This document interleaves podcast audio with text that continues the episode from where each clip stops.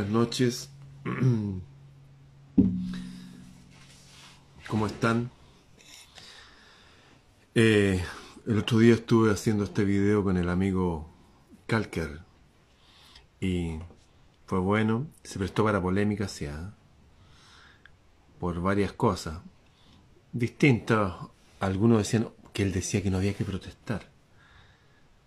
Sí, no se refiere a no protestar y entregarse al enemigo. Estábamos hablando de la Matrix. Se refiere a no protestar en el sentido de no gastar energía combatiendo al sistema. Nosotros ponemos toda la energía en crear un sistema propio. Por eso hablamos de la película Matrix. Los tipos tenían su nave, Nabucodonosor, entraban y salían de la Matrix. Necesitaban manejar un helicóptero, ¡pum! Ahí está el programa para manejarlo. Necesitaban esto, ahí está lo que necesitaban aprendieron a ser autónomos y independientes. La mejor protesta es crear un sistema paralelo. Hoy día me entrevistaron en una radio de Córdoba, eh, una radio FM, y yo hice un llamado a toda la gente de inteligencia que trabaja en inteligencia militar y les recordé que habían ONG como Breaking the Silence formada por gente salía del ejército israelí, del Mossad, pero sí del ejército, diciendo que ellos reclamaban porque hay unos poderes políticos que lo están controlando ahora y lo hacían hacer cosas realmente desagradables como asesinar palestinos. Lo decían los propios israelitas. Les recordé que Edward Snowden, de la NSA, Agencia Nacional de Inteligencia de los Estados Unidos, gracias a él supimos un montón de atrocidades. Así que a través de la radio hicimos un llamado a toda la gente que trabaja en inteligencia a que se nos una. no que se una a mí, no que se una a ustedes, que se una a la verdad. La verdad es que no están diezmando, la verdad es que hay un sistema de inteligencia que está permeando todo el planeta, que está desde la, vulnerando desde los, nuestros hijos. Hoy día una mujer encargada del Ministerio de Género en Argentina, o sea, mejor dicho, el viernes, hoy día ya estamos domingo, habló que los niños tienen derecho a tener relaciones sexuales con quienes ellos quieran. Y eso es igualdad y es libertad. Ese nivel de locura estamos viviendo. Entonces, frente a eso, una protesta no va a hacer nada. Una protesta normal. Una protesta inteligente. Sí, porque cambia el sistema, porque nos protege, porque da, hace que cada uno haga lo que le corresponde. Cada uno de nosotros tiene que ser autónomo, estar en paz, conectado con la fuente de nuestra energía. Y en este plano las personas que trabajen en inteligencia, las personas que tienen derecho a portar armas, a usar armas, hablo de los ejércitos, las policías, van a tener que organizarse, como pasó en otra época de la historia de la humanidad, y buscar los cabecillos de este sistema maligno y sacarlos de ahí. Eso no me corresponde a mí, ni a usted, ni a nadie de eso. Usted lo va y lo van a meter preso, va a perder toda su vida. No, esto lo tienen que hacer las personas que la sociedad tiene preparados para ello y que también están durmiendo, también están controlados por este lado oscuro. Esa es la verdadera forma de protestar. Primero proteger a la gente, hacerla autónoma, que esté alimentada, que sus hijos estén educados, que tengan esperanza. Y enseguida las personas que están entrenadas para hacer lo que tienen que hacer, que lo hagan. El otro día hablaba, le escribí un Piña, a un historiador argentino, donde hablaba de la historia de los granaderos. Los granaderos fue uno ejército de los hombres más grandes y los más fuertes que tiraban granadas. Tenían que tener fuerza para que las granadas explotaran bien lejos de ellos. Y salieron de Argentina. Y el ejército libertador eran como 5.000 personas. Por acá los ejércitos de los delincuentes, como los pincheiros, eran 3.000 porque eran delincuentes que estaban eh, sumados al, a la causa realista, estaban protegidos, bueno, en fin. Siempre hay con nacionales que apuntan para otro lado, en fin. Eh, la cosa es que estos ejércitos como los granaderos hicieron lo que tenían que hacer. Los más grandes, los más fuertes los preparados fueron y se enfrentaron, formaron el ejército libertador.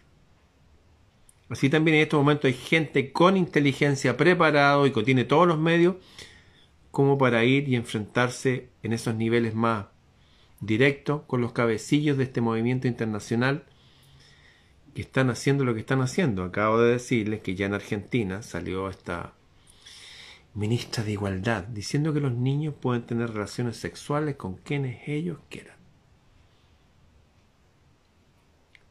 O sea, usted puede ir a protestar a la Casa Rosada y le aseguro no va a pasar nada. De hecho, la gente no va a ir a protestar. Pero un par de personas en su sano juicio y con los medios pueden hacer la diferencia. Pueden ir y, y las personas que están promoviendo estas ideas tan dañinas para los niños, eh, sacarlo de esos lugares de poder donde están esparciendo estas ideas, ¿se entiende? La principal protesta el principal daño que le podemos hacer al enemigo, primero es salirnos de, sus filas. Segundo, ser autónomo, independiente, fuerte. Porque esto no se va a terminar como una protesta. Esto va a durar toda la vida. Toda la vida.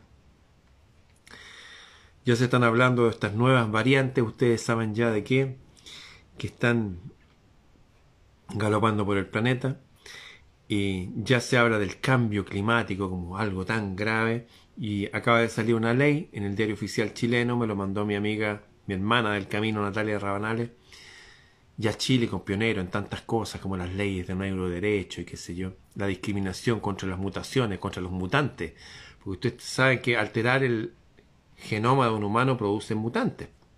Claro, algunos no van a ser mutantes, pero otros sí. ¿Entiende lo que le estoy hablando? Entonces, si usted quisiera protestar por cada cosa que los malos están haciendo, le faltarían vidas para protestar. ¿Cómo se enfrenta a esto? Entendiendo que esto no es una protesta, esto es una guerra. Y la guerra se hace con inteligencia. Y uno no puede pelear con un ejército totalmente débil, desarmado, sin propósito y sin autonomía. Tenemos que hacernos fuertes, autónomos, inteligentes, ser más astutos que ellos. ¿Qué es lo que decía el Galileo? He aquí que yo los envío como a ovejas en medio de lobos. Por lo tanto, sean astutos. Y la palabra que habla de astucia ahí no es una cosa así nomás, es una extrema inteligencia, unida a una extrema intuición. Lo principal, y lo decían en varios lados, que nadie dañe nuestra paz, estar en paz y desde ahí actuar. No protestando contra los fariseos, no protestando contra los falsas y. No, no tendríamos vida para, sino construyendo lo que tenemos que construir. A nosotros mismos. Y un forado para salir de esta cárcel en que nos tienen metidos a todos. Es uno de los aspectos que se entendió mal. La gente más simple que no, se da cuenta todavía que esto no es una protesta contra un momento histórico. La historia es esta guerra contra nosotros. Por eso llevamos miles y miles de años de guerra, miles y miles de años con gente que vive, no sé, en tierras ricas, por ejemplo, hay países que tienen el 50% de cobre del planeta y viven como pueblos africanos pobres, divididos en partidos políticos que son el 3%, menos del 3% de la población, con una inmigración que ya parece invasión, con un nivel de delincuencia que ya parece locura, con un, nivel de insanidad política que los policías, los carabineros les quitaron sus subametralladoras que tenían, se las quitaron y las pistolas que tienen no las pueden usar, sin embargo todos los delincuentes están llenos de armas.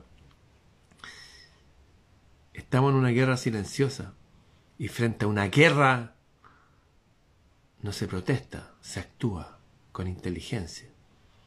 Para las personas que conocen al amigo Kalker, saben que él está haciendo una guerra por otro lado hace rato, una guerra por la vida, pero hay gente que no lo entiende. Generalmente son adolescentes, o sea, personas que adolecen por su edad, por su falta de experiencia. Y otros son adolescentes en envase bien viejo, ¿ah? que todavía no, no saben cómo funciona esta realidad. Ese fue un aspecto. Y el otro aspecto que reclamaban fue cuando yo le dije al amigo Kalker, le dije que había un fenómeno súper extraño que pasaba, que cuando uno mira el horizonte, las cosas a 5 kilómetros estando en la orilla del mar se hunden. Y de hecho los barcos se hunden. Se hunden. Y la conclusión que hicieron hace más de 2.000 años es que la Tierra es una esfera que tiene 40.000 kilómetros de perímetro. Si uno hace un cálculo matemático, es súper simple de hacerlo, lo expliqué en varios videos, da una esfera de 40.000 kilómetros. Y le, contaba al amigo Kalker de que ese hundimiento de las cosas en el horizonte se realiza solo ojo desnudo. Cuando uno pone un zoom, como yo lo hice, se ven que ningún barco se hunde. Se hacen cada vez más chiquititos hasta que ya en un momento por una cuestión de resolución angular desaparecen. Pero esa resolución angular puede ser a más de 100 kilómetros. Más de 100. Y mucho más. De hecho, se ve desde Uruguay a Buenos Aires, se ve desde África hasta España, y son orillas que deberían estar un día a 700 y más metros. Estoy hablando un hecho, ¿eh? no estoy poniéndome ningún, ningún prejuicio, estoy hablando un hecho, estoy poniendo hechos reales. Entonces, si la conversación hubiera seguido, le hubiera dicho que yo me conjuntaba con ingenieros geomensores chilenos, y que no miden curvatura. Ni a 5, ni a 10, ni nada, no hay curvatura. Si la conversación se hubiera ido por ese lado, le hubiera dicho que tengo un amigo que fue profesor de la Fuerza Aérea de Chile, que estuvo en mi casa, y que decía que tienen rayos que viajan paralelo al agua, paralelo, en línea recta, 300 kilómetros. O sea que si la Tierra fuera una esfera, sería una esfera pero descomunal, así una cosa... Y el asunto no iba para discutir si la Tierra era plana o cuadrada, no era para empezar un debate de que, oye, nos mienten en todo, nos mienten en todo. Y les señalé de que incluso de los océanos conocemos el 5%, el 5%. El 95% de todo el océano es desconocido. Eso sin querer meterme lo de la carrera espacial y las fotos, las falsas fotos de la Tierra desde la Luna y la falsa carrera espacial y los rusos que dicen que llegaron a Venus, a Venus, a Venus en 1966.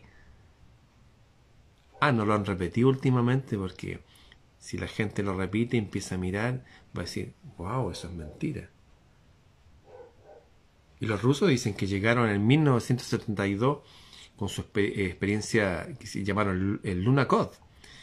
Y era un, robot que era como una taza de inodoro, subí los videos por ahí, que se manejaba con un joystick desde Moscú, desde Rusia, no sé de qué ciudad. Cuando uno empieza a ver la evidencia, uno dice, wow, no hubo cortina de hierro, no hubo pelea, esa guerra fría, eso fue una mentira para dividirnos a nosotros, mientras ellos las familias se siguen casando entre ellos y todo desde hace miles de años. La conversación apuntaba para sacar velo. Pero lo que hay al otro lado del velo, cada persona tiene que mirarlo con sus propios ojos. insisto yo siempre que la gente sigue cada uno sus creencias, sus religiones, su filosofía, que sean buenas personas. Aquí la cuestión no es que todos creamos lo mismo y pensemos igual. Aquí, finalmente, finalmente, la conclusión final de vivir en este planeta es que a pesar de nuestras diferencias, poder vivir en paz. Como en la vieja ciudad de Toledo hace mil años, no importa si usted es persa, cristiano, judío, árabe, da lo mismo. Vivamos en paz. Sentémonos a jugar un buen ajedrez. Dejemos que nuestros niños jueguen ahí, que conversen. Miremos al cielo, consideremos. Pongámonos de acuerdo en las cosas que todos coincidimos, en nuestra geometría, en nuestras matemáticas, en nuestra filosofía, en este amar de la sabiduría. Les voy a contar una historia. Es una historia metafórica. Es una metáfora. Más de las palabras hay una idea. Es una historia que escribí yo. El protagonista soy yo. Pero es que se extrapola posiblemente a más de alguno de ustedes.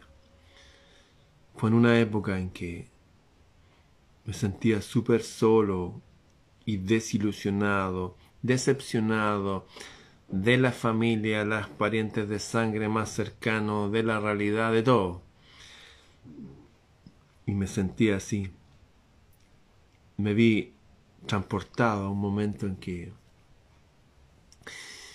caminaba por un desierto, un desierto con mucho calor y con mucha sed y con mucho cansancio. Y en la noche hacía mucho frío. Y usaba sobre todo las noches y las mañanas para caminar. Y lo único que tenía de esperanza era que en la noche aparecía una estrella que estaba ahí. Y me marcaba un rumbo. Y esa estrella del cielo me marcaba un rumbo a seguir. Era lo único que tenía. Está más brillante, voy para allá. Ya. Mucho calor en la mañana, mucho frío en la noche. Y un día, en la mañana, mientras caminaba, vi como todo verde en el horizonte y dije, no, eso es otro espejismo. Y caminé y caminé y no, y no era espejismo. Un paisaje me envolvió, árboles gigantes, sonidos de la naturaleza, y más allá un resplandor calipso celeste, murmullo de agua. Y caminé y llegué a un pequeño lago con una cascada me saqué mis ropas de guerra y me metí al agua. Y nadé hasta la cascada, me puse debajo y empecé a beber de ella hasta que me sacié. De ahí nadé a la orilla y la brisa secó mi cuerpo y estaba lleno de unas frutitas, de unas cosas, empecé a comer y había unos árboles de nueces y toda mi fuerza volvió, toda, en un rato y me sentí bien. Me puse mis ropas de guerra y con mi espada que me había dado mi mujer sagrada, caminé y más allá había un acantilado y el océano. Y me senté ahí a mirar y junté unas ramitas pequeñitas. Junté ciertas ramitas y puse unas piedras y, y encendí un pequeño fuego. Y en ese momento el cielo en el horizonte se volvió rosado y naranja y rojo y más arriba violeta y azulino. Y el sol desapareció y todo se volvió azulino y empezaron a tintinear y aparecer hasta que se formó esa caravana interminable de estrellas. Y así estaba mirando. Yo, el que había caminado por el desierto, desilusionado, solo, triste, con calor en, en la mañana, con frío en la noche, con hambre, con sueño. Estaba ahí de nuevo con toda mi energía, todo mi poder, feliz. Y con mi pequeña fogata. Y en eso estaba cuando sentí un ruido. Y aparecieron en el bosque otros hombres y otras mujeres con sus ropas de guerra que habían cruzado el desierto. Aunque nunca nos habíamos visto, nos reconocimos y nos abrazamos. Compartimos lo que estábamos comiendo. Y en un momento, cada uno, cada uno agradeció al cielo según sus propios ritos y su propia cultura. Cada uno según sus propios ritos y su propia cultura agradeció al cielo. ¿Entiende lo que le estoy diciendo? No se trata de convencer a los demás de lo que uno cree. Se trata de compartir en paz a pesar de nuestras diferencias y ponernos de acuerdo en las cosas básicas. Estamos cruzando este desierto, este mundo extraño que está cada vez más extraño. Tenemos que saber sobrevivir, unirnos al cielo ¿Sabía ustedes que todos los grandes avatares de la humanidad hablan de lo mismo? De volver a la persona que sea un individuo, uno consigo mismo. Y desde ahí conectarse para arriba y despertar nuestro verdadero poder. Llegar a nuestro oasis, nuestro paraíso. Y desde ahí juntarnos con los nuestros. ¿Se entiende lo que digo? Bien. Esta noche el día del sol. Nos vamos a ir a dormir, vamos a estar en paz. Y acuérdense, esto no es para convencer a los demás de cada cosa de lo que yo he observado y de lo que yo creo. No. Hay gente que cree que la tierra es así, que es así. A mí no me interesa. Me interesa que sea buena gente. Y que empecemos a acordarnos de las cosas fundamentales. Claro, lo que yo observé es que la tierra no se hunde. Yo lo observé. Yo lo viví y no solamente yo, otra gente. Si es tema para usted, vaya, cómprese un Zoom, váyase a la playa o investigue el tema. Pero esto va más allá que por certeza geográfica o histórica o religiosa, lo que sea. Esta es una guerra que todavía no termina, termina al final cuando dejemos este mundo. Así que estemos en paz. Eso, examinemos las cosas, retengamos lo bueno. Yo admiro a Calker obviamente después de su razonamiento dije, wow, él no ha visto cosas que yo he visto, está bien. Admiro a grandes personajes, doctores, qué sé yo, que todos conocemos y que tienen sus creencias religiosas particulares, está bien. Yo cuando subo el cerro subo con un musulmán. El tipo es musulmán y del Corán y todo. Yo he leído el Corán. Es mi hermano musulmán. No creo en cada cosa que él cree. Y tampoco él cree en cada cosa que yo creo. ¿Y qué? Da lo mismo. ¿Ustedes creen que en la escuela de Toledo todos creían todo lo que creían los demás? Cada uno según sus ritos, sus culturas. Si usted es un católico, sea un buen católico, no como esos malos católicos que lo hay. Lo mismo si es evangélico, si es testigo de Jehová, mormón, ateo, masón, rosacruz o lo que sea. Sea una buena persona. Y volvamos a los grandes estándares de la humanidad. Vivamos nuestras vidas. La mejor protesta es salirnos de la Matrix, ser autónomo y que crezca nuestro ejército. Bien, hablar con el cielo. Buenas noches, hasta mañana.